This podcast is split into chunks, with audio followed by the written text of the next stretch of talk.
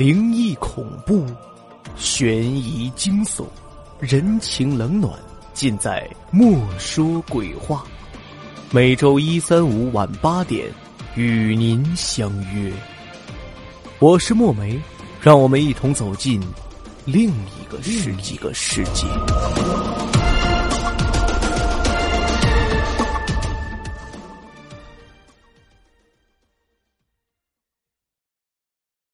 这个故事的名字叫《双脸人》。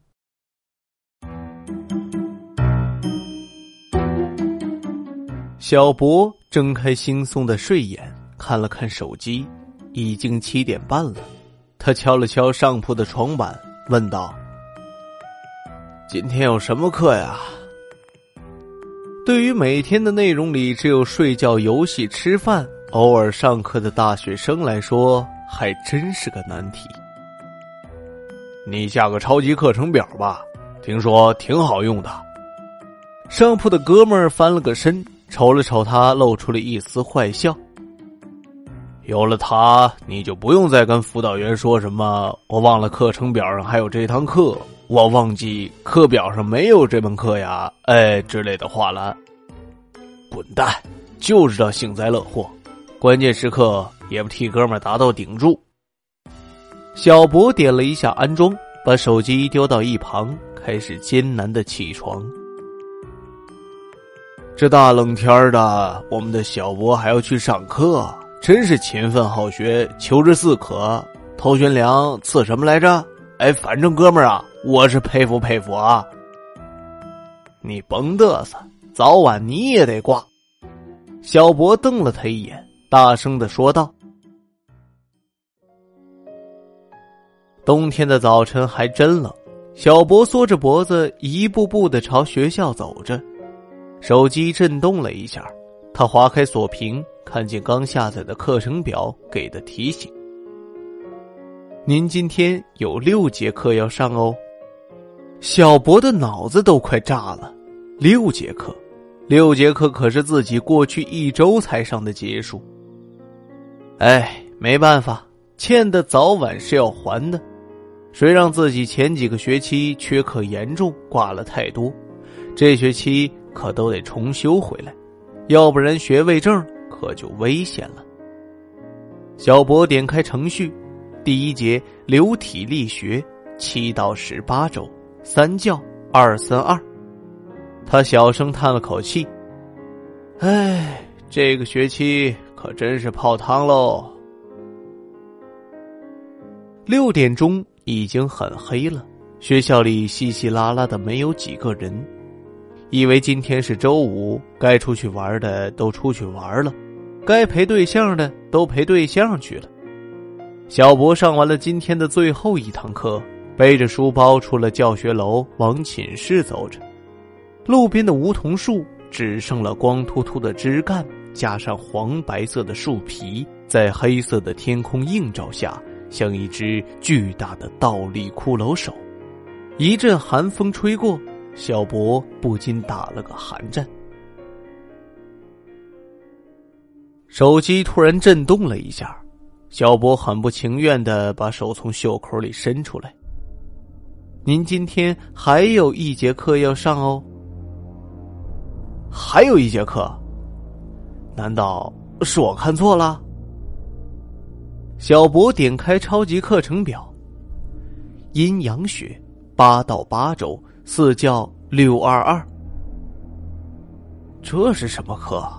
挤排水专业也开这种课？小博心里犯着嘀咕，管他呢，反正就一节，先把学分搞到手再说吧。该死，上个课还把教室安排在顶层。小博一边抱怨，一边擦了擦汗，推门进了教室。上课的人不多，老师已经开讲了。小博鞠了一躬，说：“不好意思啊，老师，我迟到了。”这个老师还蛮有意思，一身的运动装是衬得自己挺年轻的，可把连衣的黑帽子也扣在脑袋上，就有些滑稽了。也许是想遮盖他的大脑袋吧。老师点了点头，指了指讲桌上的一摞书，示意他拿一本。小博一点也不客气，抓上一本，在最后一排找了个座位，一屁股就坐了下来。老师讲的什么，小博一句没听，随手翻了翻这本有些泛黄的课本，书页上面全是些阴阳八卦图，什么乱七八糟的玩意儿，我可没兴趣。小博正要把书给合上，几个字却把他的眼球吸引住了：“还魂法。”这个有点意思。他继续往下看，阴阳相隔。亦可连通，魂体为阴，人体为阳，阴阳相融，人魂一体，人体召唤，魂体相应。操作方法：将书后信封打开，取出阴阳信纸，将以上诏文书写一遍，便可得到回应。书后皮上果然粘着一个信封，用火漆封了口。封口上画了一个阴阳鱼，信封撕开后掉出了一张泛黄的信纸。小波拿起笔，照着文字抄了一遍，盯着信纸好一会儿也没有反应。他忽的笑了一下，心想：“哎呀，我也上了这编书人的当了。这只不过是打发无聊时间的游戏罢了。”你真的上当了吗？一行红色的字迹在信纸上显现出来，随即又消失了。小博吓了一跳，他有点不相信自己的眼睛，拿起笔写道：“你能看见我写的字？”“当然能。”笔尖刷刷的移动着。“你是谁？你怎么会看见我写的东西？”我是你阴界的魂体，这张阴阳纸是我们沟通的媒介。你写在上面的东西，我都看得见。小博的手有些僵，笔尖有些抖，他翻回书页，仔细的看了起来。人体与魂体连接后，人魂即可沟通，人可以随意召唤潜回魂体。魂体可执行人体的要求，文字到这里就没有了，后面缺了一页。小博不去理会，细细的品读着这段话，心里打起了主意：我真的可以随意召唤遣回你吗？当然可以。那你会答题吗？会。你回去吧。小博随后又写了几个问题，果然没有了回应。他如获至宝般的收起了书和信纸，踩着下课铃声出了教室。流体力学提前结束，小博拿到了很高的成绩。他并没有做什么，只是在阴阳纸上写了一行字：“你附到我手上，帮我答题。”从此的日子又回到了过去的悠闲轻松。回寝室的路穿过西尖山的山腰，山坡的背面是片坟地，说是墓地，却并没有人来祭拜。排列在那里的全是些孤坟。山上的风大，吹得树枝乱晃，叫人有几分害怕。啊！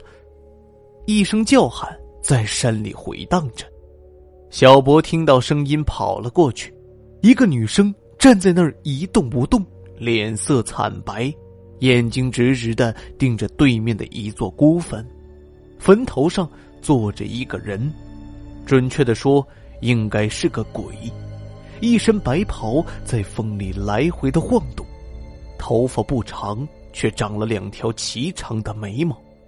脸上一半青色，一半白色，腐肉在上面蠕动着。他下了坟头，慢慢的往这边走。怎么办？怎么办？小博心里发毛，掏出笔在阴阳纸上写下：怎么才能降服恶鬼？让我附在你身上，我就能帮你降服他。纸上显出熟悉的红色字迹。小博手腕一挥，一行字落在了纸上。又一阵冷风吹过，地上的枯叶顺着气流哗啦啦的游走。小博像变了个人似的，身子一怔，露出一脸的恶相。他径直的朝鬼走去，用右手的食指指甲在左手心上一划，便滴下了一滴血。他扬起右手，用沾着血的食指指着白鬼，怒道：“跪！”扑通一声，鬼在不远处跪了下来，随即消失不见了。小博清醒了过来，看着旁边吓坏的女生，不停的安慰着。把她送回了寝室楼。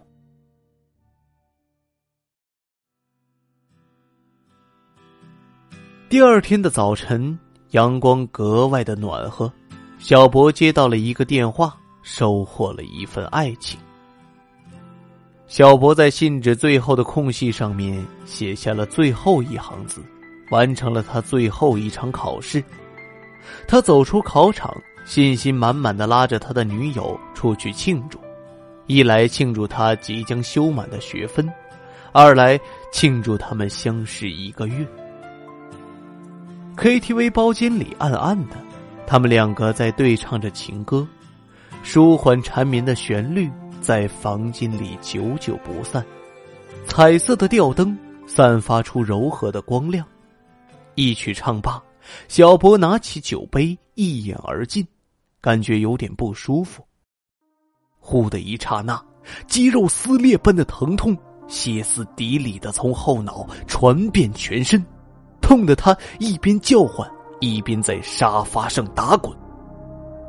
屏幕上的画面突然消失了，音响的喇叭里传来细长细长的女人哀嚎，一声连着一声，一声尖过一声，听得人心发紧。头皮发麻，他的女友吓坏了，蜷缩在角落里瑟瑟发抖。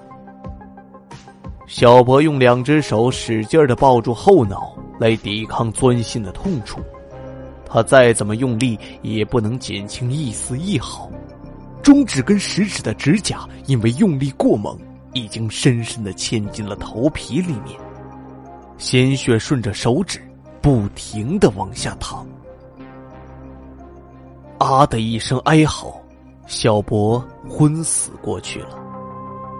他后脑的头发开始慢慢的脱落，发根的毛孔也跟着一个一个的闭合，一张白色的婴儿般的脸渐渐的在后脑上面显现出来。从这张脸上突出了鼻子，鼓起了颧骨，裂开了嘴巴，睁开了眼睛。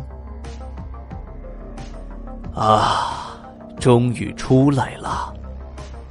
后脑上的嘴巴长舒了口气，眨了眨眼睛。小博的脸像个木偶一样，也跟着做出了同样的动作，发出了同样的声音。他站起身来，从怀里掏出了那本阴阳书，把书厚皮的信封撕下来铺开，竟然是那张。还魂法的缺页，信封里面写满了字，一行标题异常醒目。阴阳纸写满后，魂体的反噬。他把那张页纸夹在原先的位置上，将上衣黑色的连帽扣在头上，整理了一下衣服，推开门，走了。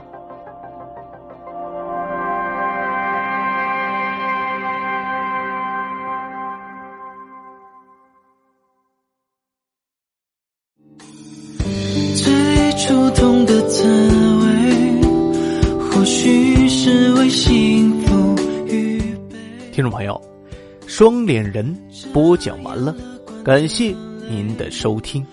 如果您喜欢这一栏目，欢迎您添加我的个人微信号“有声墨梅听书”拼音首字母。